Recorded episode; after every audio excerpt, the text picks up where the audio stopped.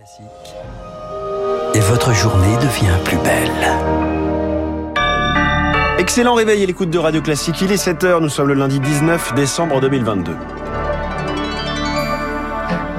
La matinale de Radio Classique avec François Geffrier. Quelle amère déception pour les Bleus hier jusqu'au bout. Ils ont cru réaliser le rêve. Finalement, les Argentins rapportent la coupe à la maison après leur victoire au tir au but. 2160 salariés dans, l'attente. Les employés de GoSport fixés sur leur sort aujourd'hui. L'entreprise est menacée de redressement judiciaire. Et puis la dernière chance de parvenir à un accord sur la nature. Le rideau retombe aujourd'hui sur la COP 15 organisée à Montréal. Après ce journal, l'art très européen de se tirer des balles dans le pied. Ce sera l'édito d'Étienne Lefebvre à 7h10 à propos de la taxe carbone et de notre industrie. 7h15, les stars de l'écho, il va peut-être vendre un peu moins de ballons de foot qu'il ne l'espérait. Je reçois Jean-Michel Grimbert, président de la Grande Récré. 7h25, crise à tous les étages chez les Insoumis. Ce sera l'info politique de David Doucan. Radio Classique. Léa Boutin-Rivière, les Bleus y auront cru jusqu'au dernier moment. Finalement, ils ne sont pas allés au bout de l'exploit. Et oui, deux finales en deux Coupes du Monde, c'est déjà exceptionnel, mais les Bleus en voulaient plus. Une troisième étoile, rêve arraché hier par l'Argentine de Lionel Messi, qui s'est offert la Coupe au terme d'un match palpitant, 3-3, puis 4-2 au tir au but. Et des montagnes russes émotionnelles pour les supporters qui sont finalement rentrés chez eux amers, comme l'a constaté Léonard Cassette dans un bar de Paris. Plus de deux heures de jeu, une tension insupportable et ce dernier tir au but qui vient crucifier l'espoir d'une troisième étoile pour les supporters français. C'est dramatique ce qui se passe. Sérieux C'est quoi ça Pourtant, ce que Cho retient, c'est le caractère de cette équipe. Moi, j'ai une pensée tout de suite pour euh, Didier Deschamps. Perdre 2-0 euh, en première mi-temps sur une finale de Coupe du Monde, il faut vraiment, vraiment avoir euh, un, un, énorme sens tactique pour arriver à renverser la tendance comme ça. Les tirs au but, c'est la loterie, ma foi. Euh, félicitations à l'Argentine. Et félicitations surtout euh, au numéro 10 argentin, Lionel Messi, double buteur et élu meilleur joueur de ce mondial. Lui et ses coéquipiers ont bluffé Stéphane, attablé en terrasse malgré le froid et la déception. On peut voir qu'ils sont prêts à vendre leur vie sur le terrain, ils sont prêts à tout donner pour Messi, pour euh, le peuple argentin, parce qu'ils n'ont pas gagné une Coupe du Monde depuis euh, des vingtaines d'années, même plus. Ça paye et malgré qu'on est pour la France, en vrai, euh, on peut quand même admirer euh, l'état d'esprit argentin. Et ce qui fait passer la pilule pour Vincent, c'est le scénario de ce match, déjà légendaire. Il y a eu un scénario de folie. On a vécu un grand moment de football. Après, euh, forcément déçu, parce que tu perds une finale de Coupe du Monde. On va boire un petit verre entre amis et je pense qu'on ira se rentrer euh, tranquillement à la maison. Pas de Champs-Élysées pour cette année, mais Vincent le promet. Rendez-vous est pris pour fêter la victoire dans 4 ans. Et à Doha aussi, forcément, c'était la déception, teintée de fierté tout de même d'avoir été aussi loin. À l'image du capitaine Hugo Lloris, monté euh, déçu mais la tête haute. On peut qu'être fier de, notre parcours, c'est vrai, c'est douloureux de perdre une finale.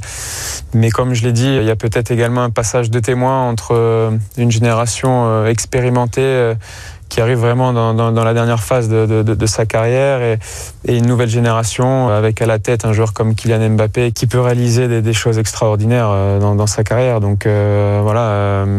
Je crois qu'il faut se servir de, de, de, cette défaite, ne jamais rien lâcher et, et être fier être fier d'être français, être fier de, de, porter ce maillot bleu. Un message partagé par Emmanuel Macron après être descendu sur le terrain, réconforter les Bleus.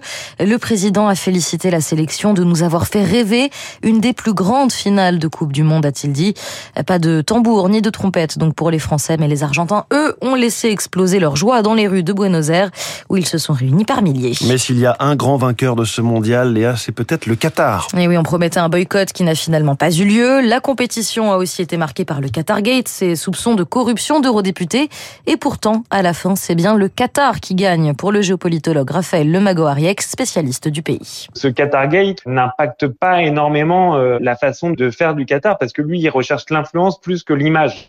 Euh, le Qatar reste euh, un pays qui est dominant de par notamment la conjoncture géopolitique et énergétique mondiale. Le langage économique est plus fort que le langage de la morale. Le Qatar, lui, a réussi à rayonner mondialement aujourd'hui. Cette Coupe du Monde, c'est une réussite quoi qu'il en soit. Un propos recueilli par Victoire Fort et sachez que Raphaël Magoariec est auteur d'un ouvrage intitulé L'Empire du Qatar, le nouveau maître du jeu aux éditions Les Points sur les i. Voilà la victoire euh, qatari ou qatarienne, les deux sont acceptés euh, dans cette Coupe du Monde, évidemment ce grand succès diplomatique et de soft power comme on dit pour le Qatar, on en reparle tout à l'heure à 7h40 dans les spécialistes avec euh, le géopolitologue Kevin Vessière. Il est 7h05 Léa, après la parenthèse du mondial, Emmanuel Macron de retour aux affaires. Le président est attendu sur le porte-avions Charles de Gaulle au large de l'Égypte pour fêter Noël avec les troupes ce soir. Il passera la nuit sur ce fleuron de la marine avant de rejoindre la Jordanie demain. La France met derrière elle la crise des visas après la Tunisie et le Maroc.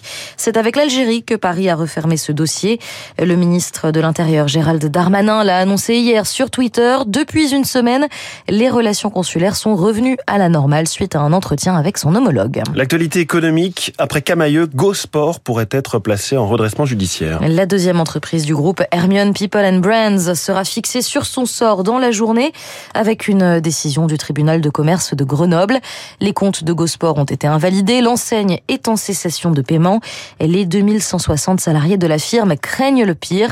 Audrey Ritchie est secrétaire adjointe de la section commerce à la FECFO les représentants du personnel chez GoSport ont senti le vent tourner, hein, parce que le choc de Camailleux euh, les a incités à déclencher un droit d'alerte pour dire euh, bon bah nous euh, là maintenant il nous faut les informations. L'entreprise n'a pas les moyens de financer ses factures d'ici la fin de l'année. Et dans ce cas, il faut pas attendre qu'il y ait plus du tout d'argent à laisser aux salariés si l'entreprise ferme et qu'il n'y ait aucune prime de licenciement. Il n'est pas question que les salariés partent une main devant, une main derrière. Hein. Micro de Lucie Dupressoir.